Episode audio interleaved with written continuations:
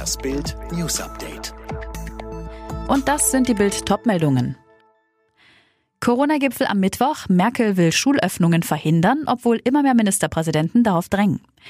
Bundeskanzlerin Angela Merkel stellt sich nach Bildinformationen vor dem Corona-Gipfel am Mittwoch gegen jede sofortige Lockdown-Lockerung für Schulen und Kitas.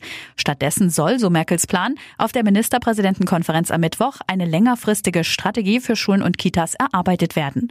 Merkel begründet ihre Bedenken gegen eine rasche Öffnung des Betreuungsbetriebes damit, dass sich die Corona-Mutationen auch in Deutschland schnell ausbreiten. Deshalb müssten die Infektionszahlen in den kommenden zwei Wochen erstmal gedrückt werden. Erst dann ließen sich nach Auffassung Auffassung der Kanzlerin Grundschul- und Kita-Öffnungen diskutieren. Und dies auch nur mit harten Auflagen. FFP2-Maskenpflicht, Wechselunterricht, vorzeitige Impfungen von Lehrern und Erziehern und Antigentests. Der Haken. Aus SPD und CDU geführten Bundesländern werden die Rufe nach einer schnellen Öffnung von Schulen und Kitas immer lauter. Heißt, am Mittwoch droht auf dem Corona-Gipfel der nächste Schulzoff.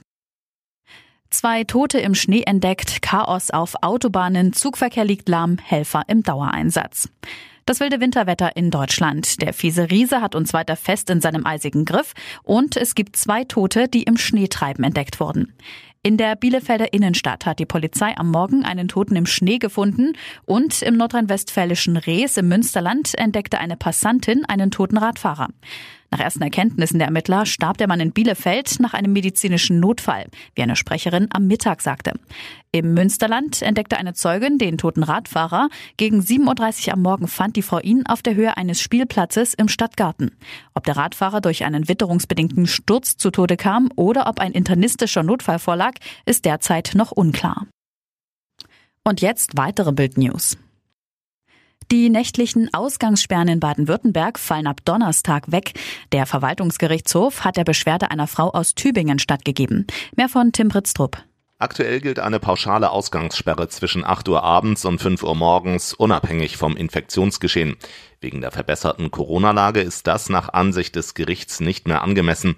Möglich sind dagegen regionale Ausgangsbeschränkungen in Orten mit hohen Inzidenzwerten. Ab heute gilt eine neue Verordnung in Sachen Corona-Impfungen.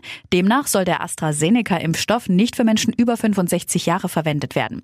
Und bevor Impfdosen weggeworfen werden müssen, sollen sie auch an Menschen verimpft werden können, die eigentlich noch gar nicht dran sind.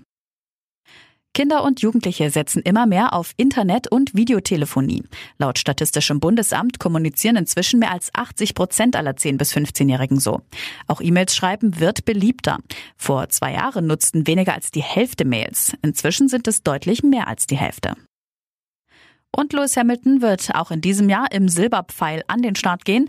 Der siebenmalige Formel 1 Weltmeister und das Mercedes-Team haben die Vertragsverlängerung für die Saison 2021 nun offiziell gemacht.